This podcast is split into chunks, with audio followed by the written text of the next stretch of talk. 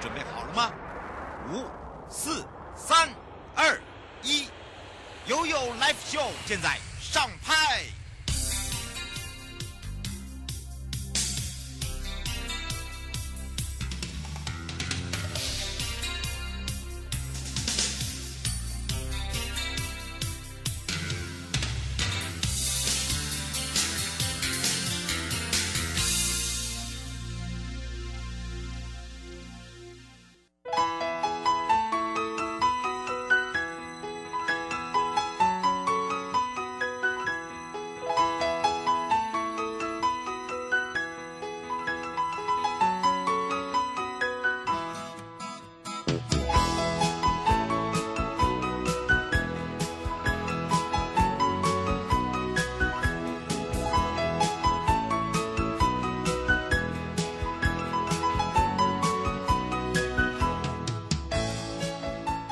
次回到了 You Live Show FM 零四点一正声广播电台，陪同大家，我是你的好朋友瑶瑶。好的，回到了生活法律生活法庭，今天回到的是台湾高等检察署张安珍检察官，要来聊到的就是跟踪骚扰防治知多少？好，让你到底了解多少呢？那为什么会要有这个跟踪骚扰防治法哦？那么这个防治法你到底了解多少？那都呃了解的有多深？那有什么？到底是你会不会是会错意的，还是说呃你知道他可能已经呃侵害你了，可是你不知道该怎么去做？好，那还有就是碰到了这样的一个状况之下，你要怎么去处理它？我觉得这是非常重要的一件事情哦。那么不只是女生，男生也是一样。好，那我们先回到了呢生活法律大观园，法务部。推荐了大法官人选出炉喽。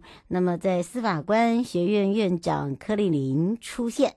那么，因应四位司法院大法官任期到今年九月三十号届满，法务部今晚哦就发出了一个新闻稿。那么，在大法官身为宪法守护者，责任非常的大，必须要有一个崇高的这个品操之外，还有就是宪政素养跟专业学能。那么，经由整个审慎的考量，决定向这个审建小组哦推荐司法学官学院的院长柯丽玲担任司法院的大法官候选人。那么，蔡英文总统也已核定设置。一百一十二年司法院大法官提名审鉴小组公开接受各界的推荐优秀人选。法务部晚间的这个公布推荐人选是司法官学院院长柯立玲，他是司法官班第二十三期结业，国立台湾大学法律系毕业，英国伦敦大学法学硕士，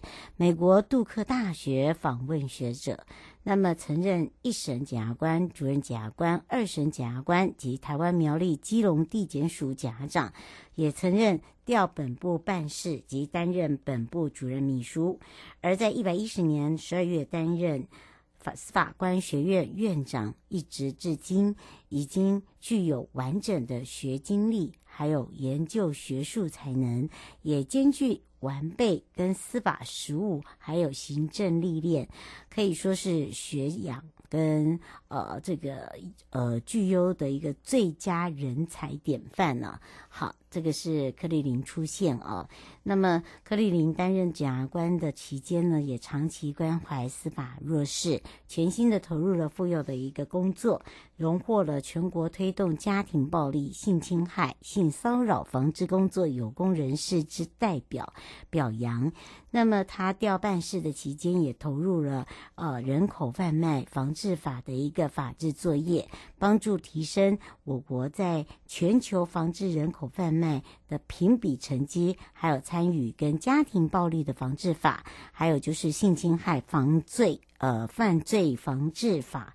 以及其他跟妇幼有相关的一个法令研拟，那么包含了执行等业务，也并积极的。呃，跟这个相关的部会呢，还有民间团体来做合作，用无私奉献的跟杰出的一个表现，让这个柔性的司法发挥了一个极大的功能之外，那么也展现出具有深具保障人权的一个宪政素养。此外，柯立霖也曾获得参加国家以及国际非政府组织的生命之声全球伙伴，这是在印度新德里举办的亚洲生命之声妇女领袖与培训的一个高峰会，那这是在人权组里面讨论中介绍我国检察署妇幼专责的检察官制度。那对于与会的亚洲跟其他国家，当时没有这样的制度时，在会中也引起了非常多的热烈回响。那么也让台湾对于妇幼保护的努力，还有就是在我们的国际之间也获得了很大的一个肯定跟鼓励。除此之外呢，法务部推动了司法外交。那么在今天也跟德国签署了刑事司法互助协议。那当然这个的部分呢，主要呢就是在呃驻德国台北代表处哦来做一个签署。那驻德国台北代表处跟德国在台协会的刑事司法互助协议下。成为台湾跟欧洲国家第七个刑事司法合作协定议，也就是协定会。那么在这里，两国日后如果可以针对一些联合侦查团队，包含了资产冻结，还有一些分享，还有视讯讯问等进行司法的一个互助。那签署这个仪式呢，是在法务部进行，出席者包含了德国。呃，这个是台北代表处的大使谢志伟，德国在台协会处长许佑格，法务部部长蔡清祥，外交部次长田中光等，以及法务部多位官员来见证。再一次的司法合作，那么台湾跟德国呢，同时都是追求民主跟自由还有法治的一个理念相近的国家。二零一三年呢，双方就签署了移交受刑人及合作执行刑罚的一个协议，那么也完成了七名受刑人移交，今天完成了刑事司法。互助协议的签署之后，就会更进一步的来强化双方的交流合作。在二零一七年期间呢，我们也推动了，呃，这个虽然经由国际疫情的考验之下，台湾面临处在一个险阻之外交的一个环境，但是双方还是保持沟通。所以二零一八年的。部分呢，呃，就指示了所属的相关联系跟加强沟通，来经由外交部跟驻德国台北代表处跟德国在台协会来做一个协助之下，顺利的来做今日的签署。好，除此之外呢，呃，我们已经有跟波兰、诺鲁。贝里斯、新洛伐克、圣文森、帛琉、韩国、日本、德国都已经签好双方的司法合作的条约协定，呃，以及备忘录的一个签署。这个第一个代表我国跟他国合作打击跨境犯罪的一个决心哦。我觉得这个是一个很棒的的，呃，这个互相。大家支援，因为有没有没有这个支援呢？真的是非常的重要，尤其是在两国之间，在这个疑犯哦，在这个呃两国在之间的一个呃潜交之下。一定要有做这个所谓的双向合作。好，除此之外呢，法务部目前也上网公告修正一个民法，就是父母惩戒权规定，虽然仍在搜集意见阶段，但导致不少家长会担心说，再也不能打骂小孩。那打小孩到底行不行？好，我们现在在修这个民法惩戒权。那么有很多的家长会害怕说，那我我若只是家教来去打我的孩子也不行吗？好，所以呢，这次呢，法务部也一次解释清楚哦，父母依然是可以处罚管教孩子的，但是必须因为人权趋势拉掉不合时宜的惩戒字眼，所以也不能对孩子用暴力，所以在法。呃，应该是法律事务司哦，这个周瑞兰司长呢也特别在出面说一次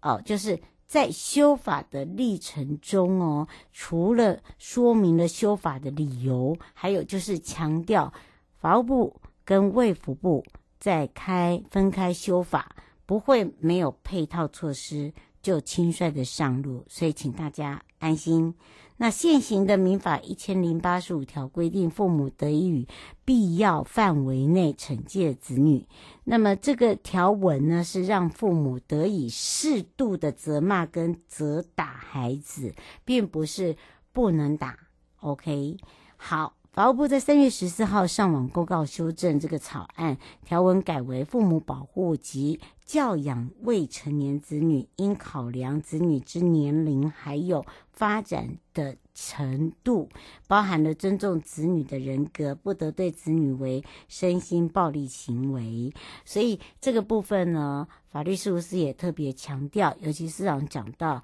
父母对子女有教养的权益，只是不能采取。暴力的行为，好，它是一线之隔。那么民法的一千零八十五条，呃，出现的惩戒这两个字会拿掉，就不能再用惩戒。那法务部呢，作为主管机关呢，呃，并不能说，呃，认同说这个父母要用这一条条文对于孩子哦，呃，加以这所谓的暴力管教哦，是可以打，但是不是用暴力来打。好，那当然呢，这个不能认同说哦，用暴力的行为就当作是管教的行为，这实务上面是不可以的哦。那么再加上儿童权利公约中的 CRC，整个的一个讨论中也出现了民法的一个声音，包含了希望检讨儿童跟少男少年，不能说少男，儿童跟少年的权益哦，这个对于权益。跟福利的保障法也是非常重要的。那么在为修法，另外也会在听取所谓的儿童权利公约的规定，跟监察院来评估这个意见。那有部分的原因就就是在儿童权利的公约第二次国家报告国际审查结论性的一个意见分工。会议决议中要求说，要全面的检视所谓的法规清单，所以当时要求法务部负责研修的民法，卫福部呢研修的是儿童及少年福利与权利保障法，所以是两者不同的。好，那当然呢，呃，在这里呢，所谓的对待行为就是身心虐待，身心虐待就是惩罚惩戒。跟所谓的呃，一般真的是做错事情在做修正啊，可这个打小朋友是不大一样的，惩戒就变成是一种叫暴力行为，哈，所以呢，请大家呃，这个要了解一下，就说不可以对子女有身心暴力行为，哈，所以呢，基本上可以打，但是呢，就那一线之隔，不是叫你用暴力的打。好，是因为他做错事情，打小孩，打的程度好，我们是用这样子来做一个衡量。好，带回来的时候呢，就要回到台湾高等检察署时间喽。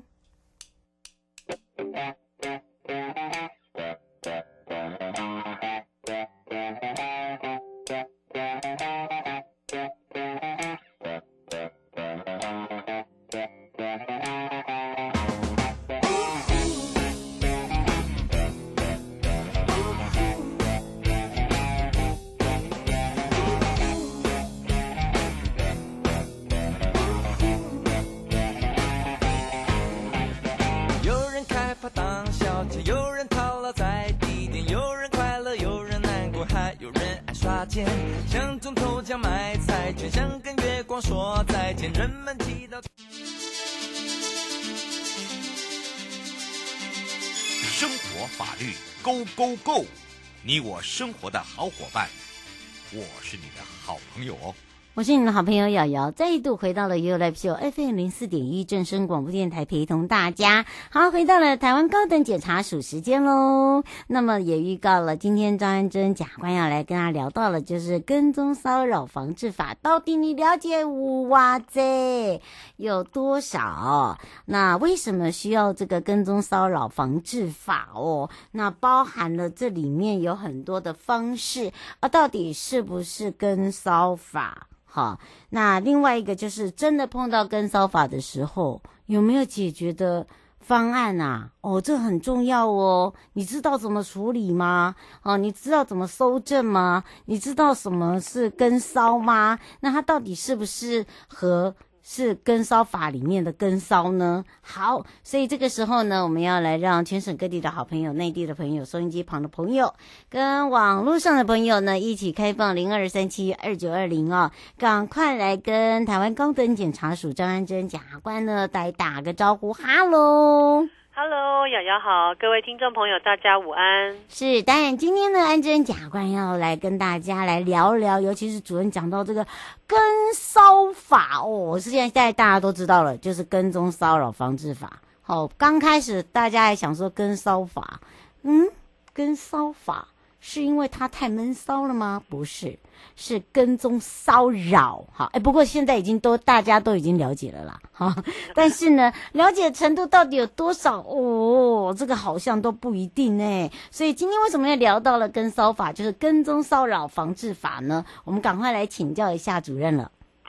好，跟各各位听众朋友大家讲一下，其实跟踪骚扰防治法呢是去年六月一号才开始实施的，它可以说呢是整个跟性犯罪相关的法律里面呢最近实施的一个最新的法律。那为什么要有跟踪骚扰防治法呢？因为呃，在如果今天我们有受到不认识的陌生人对我们跟踪骚扰的时候呢，现在现在的法律架构里面很难处理，譬如说在刑法里面，嗯、呃，因为没有没有，因为是陌生人，没有相当关系，而且他也还没有接触你，他可能只是打电话，一直不断的打电话给你，那这样可以可以造成什么罪呢？可能只有强制罪，可是呢，你要去告他，然后要去搜证，要等到检察官起诉或是法院给你一个判决，哇，那个旷日费时。嗯，而且可能还不成立，所以很麻烦。那你说，那我想用家暴法可不可以呢？不好意思，家暴法只适用在跟你有亲属关系或曾经跟你有亲密关系的呃的人，譬如说前男友、前女友啊，或曾经跟你住在一起的那个同居人。那对于那种陌生人，他是没有办法对他申请保护令这样的。行，呃，这样的做法。嗯。那另外，如果说你说，哎，我们还有性骚扰防治法啊，哎，不好意思，性骚扰防治法它只处罚跟性还有性别有关的，而且呢，很多是呃，可能在不管在言语上面，可能要对你有一些性的贬义，好，或是侮辱，让你觉得害怕或冒犯。嗯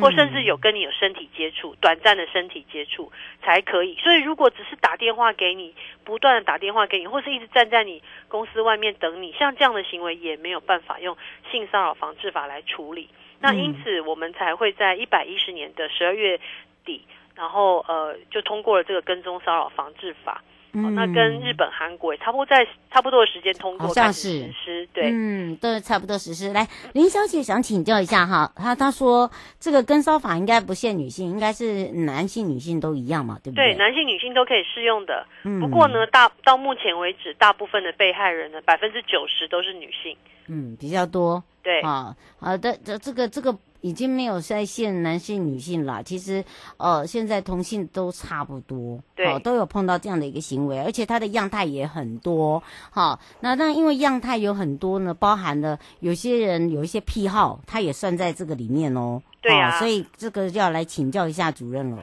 嗯，呃，主要呢，它有八大行为态样，哈、哦，嗯，那这八大行为态样呢，必须要。反复的实施，所以不是一次就算，你的反复好几次，对，这个要讲清楚，要好几次。嗯、然后当然这是要违反被害人意愿的，嗯，就是我不喜欢他站在我家门口一直站哨，我不喜欢他送礼物给我，我不喜欢他打电话给我，类似像这样子。所以这八大行为是包括什么呢？包括呃对方对你监视或是观察，或者是他去盯梢，或是尾随你。跟着你回家或去办公室，嗯，哦，或是说对你有什么贬义呀、啊、一些警告的话，哦，或者是戏弄啊，然后嘲弄，或是一直不断打电话给你，还是对你有不断的追求，要求你要跟他出去约会啊，哈，嗯，或者是要接受他的追求，或是他就一直不断的寄东西给你，或者把东西留在你的你家的那个管理管呃管委会的门口啊，或者是留在你公司，那或是也有可能呢，他在呃你可以看到的那个地方会散布一些对你。呃，有妨害名誉的一些讯息，譬如说你跟某某人啊，可能在外面又跟谁约会啊，哈，然后怎么样，有什么穿着铺路啊，等等等的，或最后可能是会冒用你的个资，会去订购货品，或是呃像其他服务，让你不生其扰。这八大行为呢，都是跟踪骚扰的处罚的太样。嗯，是杨小姐想请教一下哦，就是呃，您刚才讲的这些太阳的话，有些人是那种远远的一直在跟着你，跟很久，他的意思是保护你，他也不，他也不跟你接近，那这个部分已经造成困扰的话，这也算吗？也算，所以说不管是个人呃，对方亲自，或者说他他也没有现身，但是他用一个车辆，不管是机车或者是呃汽车，或是他使用什么工具，可能是一个照相机、录影机一直对着你，或是用什么设备，或是甚至用网用网络上面不断的发电邮等等，那只要是不管用什么样的工具，只要他有符合刚刚我讲那个八大行为态样，让我们的被害人感觉心里不舒服，舒服会害怕，嗯、而且会影响到。这个被害人的日常生活，或者他的社会活动，就是，哎，我可能不敢去哪里外出，我不敢去哪里吃饭，我不敢跟朋友在外面逛街，这已经到达这样的程度，事实上就可以构成跟踪骚扰。嗯，方小姐问说，如果说呃告他啊，这要怎么告，然后怎么处理，然后他会不会到时候呃来用报复，不就更惨？就是有两种方法，第一种方法是说，当你一发现的时候，你可以去跟警察机关报案，因为刚刚瑶瑶有提到说，那我们被害人要怎么搜证啊？我们个人当然比较很难收证，但是如果我们跟警察机关报案，警察会帮你调查，嗯，好，对方是不是对你有跟踪骚扰这样的行为？那如果真的发现有的时候，警察机关可以对这个对的被告呢，他核发一个书面告诫。那这个书面的这个告诫呢，会有两年的效期，所以在这两年当中呢，他如果再违反了这样的行为的话呢，不管是被害人本身，或者是警察或检察官，都可以帮这个被害人去向法院申请保护令。嗯，啊，那这个保护令的有效期限也是两年。好，那如果到期前，当然如果还还想要被保护，还可以再申请两年。那再进一步，如果被告还违反，还执迷不悟，继续去违反这个法院的保护令，那这样就有刑罚喽，就可以处三年以下有期徒刑。我觉得有些人就是很执迷不悟，对，他的执着感不知道在在想什么哦，就是说那种那个点。那当然，我们是希望大家哦，就是说碰到这件事情的时候，我们要想办法去解决它，不要害怕。对，啊，你你越害怕，他就越开心。嗯。好，你越不害怕呢，我们来去把这个事情把它找出来，到底什么事情可以让他对你这么执着？对。那另外 就是说，其实跟呃、嗯、现在跟骚法上路已经呃蛮长一段时间。那根据内政部警政署的统计呢，嗯、实施八个月之后，其实已经有两千零八十四件案件来申请。这个警检警察机关调查，那其中有一千四百七十七件都有发一个书面的告诫书，所以这个核发的成功率差不多是百分之七十。嗯，对，所以这个也给可以给大家参考。事实上，有警察机关介入，会蛮有效的去遏制这样的行为。嗯，是我先说这种跟骚法哦，那个处罚的规定啊，是呃，都都都是一样，都是用罚金吗？呃。我刚刚讲过，有一种方一有两种方法可以处理这样的跟骚，一种是你先跟警察机关报案，那警察机关查，如果发现有，就会发这个书面告诫；另外一种方法，你当然可以直接去向地检署，呃，对这个被告提出跟踪骚扰罪的告诉。他说他不知道对方是谁，怎么告？哦，那检察官会帮你调查。对，所以你不要害怕。对，嗯、那帮你调查之后呢，如果确定呃确实有跟踪骚扰的犯罪行为，起诉的话，可以处一年以下有期徒刑，然后可以并科十万元以下的罚金。不过像这样子的话的的罪行是告诉乃论，也就是说被害人自己要去提出告诉才会处罚。那如果说呢，这个被告他很恶劣，他可能。呃，不但跟踪骚扰你，他还随身携带凶器啊，或其他危险物品。嗯、这个凶器可能包括美工刀啊、瑞士刀啊、螺丝起子啊，或者是说其他危险物品，可能发呃一些什么腐蚀性的溶剂啊，嗯，或者一些爆竹啊等等这种东西。那他携带这些东西还去跟骚你的话哦，那这样就不用告诉乃论了。哦，那呃，任何人都可以去这个提出告发。那检察官呢，去调查这样的犯罪，发现真的有的时候，将你起诉这样的犯罪的处罚比较重，可以处五年以下有期徒刑，还可以并科五十万元以下罚金。嗯，是我们只能接这一通哦。朱小姐说，如果已经引发到这个精神上面都已经有一种耗损的话，是不是连从民事也可以起